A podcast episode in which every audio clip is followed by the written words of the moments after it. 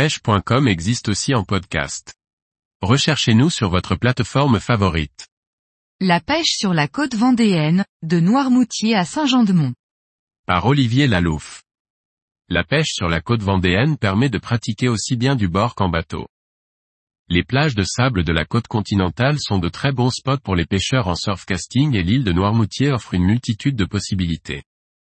La côte vendéenne se présente comme un très long cordon de plages de sable souvent adossées à des dunes peu élevées autour de Saint-Jean-de-Mont. Sur ces plages immenses et rectilignes, la technique reine est le surfcasting. On y pêche avec cette technique les bars, poissons plats, anguilles, congres ou maquereaux en été et les aloes au printemps. Les gros bars seront le plus souvent pêchés après les tempêtes en échant avec des couteaux. Les meilleurs secteurs sont la plage des Demoiselles, les 60 bornes et le Salin, rochers faisant face à la plage. Ainsi que l'embarcadère vers l'île Dieu. Les tacos, merlans et congres se pêchent, quant à eux, en fin de saison. La pêche à pied à l'aide de lignes de fond, au cordeau, se pratique en dehors de la saison touristique. On prend ainsi des poissons plats en échant avec des vers que l'on peut récolter soi-même à proximité sur ces plages. On peut aussi ramasser des coquillages. Coques, palourdes, bigorneaux sur les rochers, pêcher des crevettes à l'avenot, appelées ici bichettes, et des bouquets sur l'estacade. La pêche en bateau est aussi fructueuse. Les bancs rocheux de la Vigie situés à seulement 3 miles de la côte et ceux de Saint-Sauveur à 6 miles sont réputés pour les orphies, les maquereaux, les tacos, les lieux, les roussettes et autres congros dorades. Le pont Dieu, qui constitue le passage entre l'île et la station de Saint-Jean-de-Mont, voit passer des bancs de dorades grises et des barres durant l'été. On les repère aux oiseaux aquatiques qui stationnent sur cette zone à certaines époques de l'année. Les merlans sont très abondants dans ce secteur.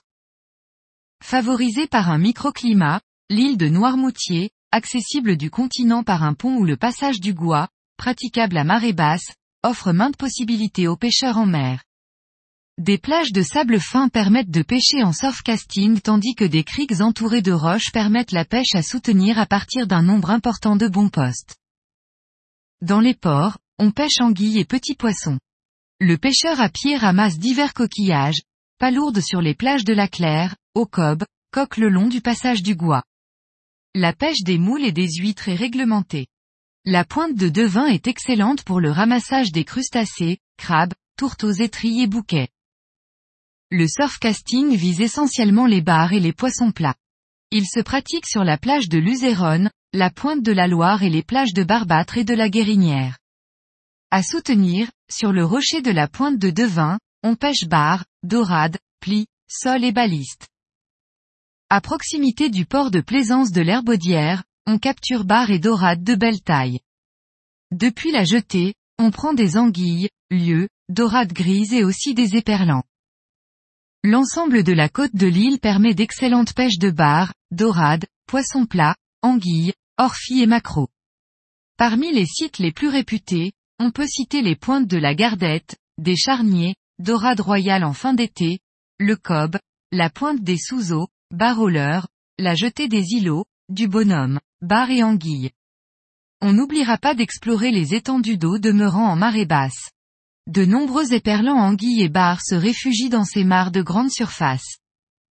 La pêche en bateau offre de belles possibilités sur les épaves ou des bancs de roches, bases d'éper, dorades, île du pilier, vieille, dorade, pierre moine, congre, macro, dorade grise.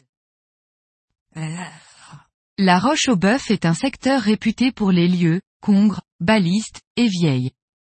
On y pêche aussi le bar au Big Big en été lorsque la mer monte et commence à submerger les rochers. Ce secteur demeure malgré tout dangereux en raison des roches affleurantes. À la traîne, on recherche le bar et les lieux autour de l'île en avril. La baie est souvent envahie par les sèches que l'on peut pêcher en bateau à la turlute. La baie de Bourneuf est elle aussi excellente, bien que parfois envahie par les algues, on y pêche au mouillage et aux appâts vivants, lançons, crevettes et crabes mous, des bars et les dorades.